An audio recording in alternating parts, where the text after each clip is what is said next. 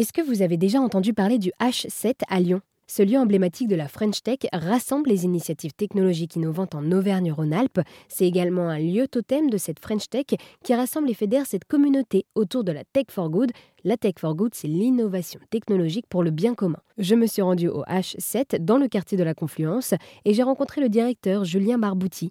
Il m'a d'abord expliqué les significations cachées derrière le nom H7. Alors le H, c'est le H de la Halle Girard, qui est le nom historique du, bâtiment, et le 7 parce que vous êtes au 70 RH.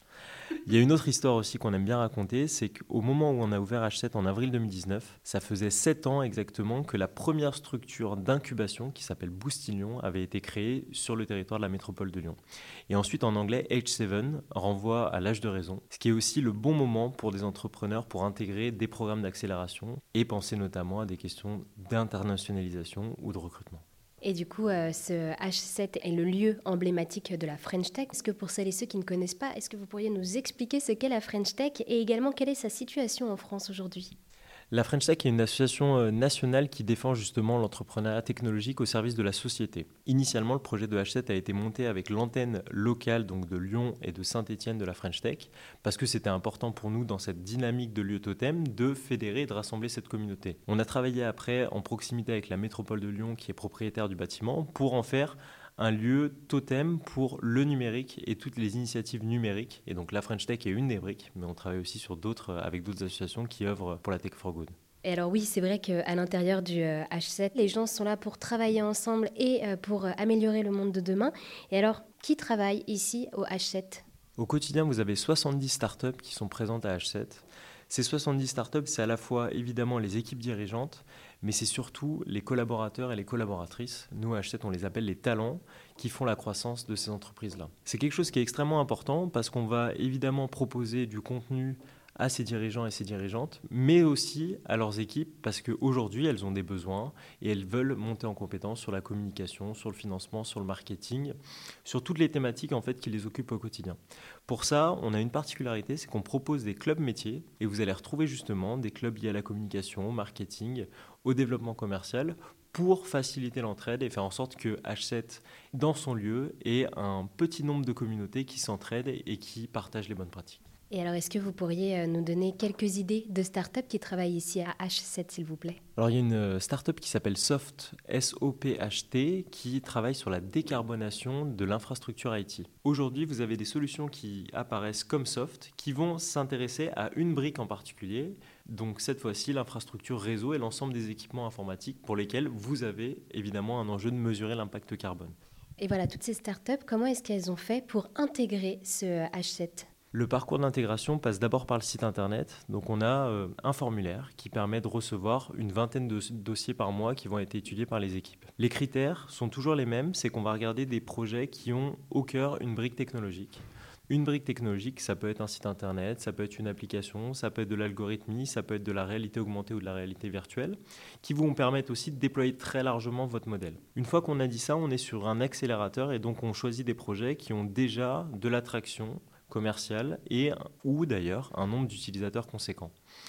Et c'est le dernier point qui est important pour nous, on va essayer d'évaluer et de mesurer l'impact social et environnemental, ou la volonté d'ailleurs d'impact social et environnemental de chaque projet, pour les accompagner à maximiser, à augmenter cet impact, donc sur l'éducation, sur la santé, sur l'alimentation, sur le sport, pourquoi pas. Il y a bref tout un tas de verticales sur lesquelles on va pouvoir apporter de la valeur. Je pense aussi à l'inclusion numérique. Il y a également donc des programmes d'accompagnement avec Hachette. Comment ont été pensés ces programmes? Pour définir le contenu des programmes d'accompagnement, on a d'abord travaillé en proximité avec les entrepreneurs qui composent la communauté. En avril 2019, on fait le choix d'accueillir 40 entrepreneurs à H7, donc 40 startups pour être très concret, sur une capacité de 70. C'était important pour nous de commencer petit et modeste pour comprendre et être au plus près de leurs besoins. Donc d'avril 2019 jusqu'à septembre 2019, on a énormément itéré, posé des questions, écouté pour définir quels étaient les besoins des programmes d'accompagnement et des entrepreneurs. Pour ça, les équipes avaient un rendez-vous mensuel qui permettait de lister les problématiques du moment et les questions qui étaient posées par les entrepreneurs et leurs équipes. Et ça nous a permis en fait pendant ces quelques mois de spécifier le programme et d'accueillir en septembre 2019 30 autres startups pour arriver à ce nombre de 70 que je présentais tout à l'heure. Finalement, aujourd'hui, les gros besoins d'accompagnement, c'est à la fois d'être immergé dans un lieu où il y a une très belle dynamique d'entraide. Et donc vous êtes au cœur d'une dynamique, d'un écosystème qui vous pousse à vous niveler plutôt par le haut que par le bas, et ensuite d'avoir une réponse à l'ensemble des questions. Et ça, ça peut être soit directement apporté par un membre de la communauté, soit en ayant un, fonctionnement de guichet unique, c'est-à-dire que à H7, quand vous avez une question sur le financement, quand vous avez une question sur le juridique, quand vous avez une question sur la communication, vous allez réduire considérablement le temps dont vous avez besoin pour trouver un expert qualifié. Ça, c'est une vraie force.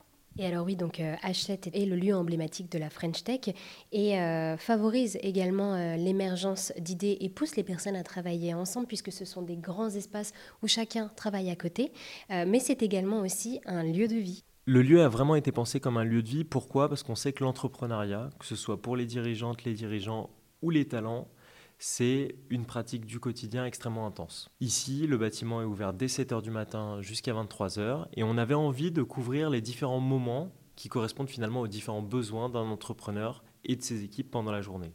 Donc évidemment, le matin, c'est une pause café qui permet de partager ses bonnes nouvelles, ses problématiques et ses enjeux avec d'autres collaborateurs qui sont d'ailleurs dans des entreprises différentes. Pendant la matinée, vous allez travailler sur vos problématiques, vous allez pourquoi pas assister à un atelier, à une conférence. À midi, c'est aussi un temps extrêmement important pour fédérer l'équipe et pour manger ensemble. L'après-midi, c'est un temps de travail qui est extrêmement important. Et le soir, on essaye de fédérer notre communauté aussi autour de temps informel. il y a un temps informel qui marche très bien à H7, c'est l'apéro mensuel.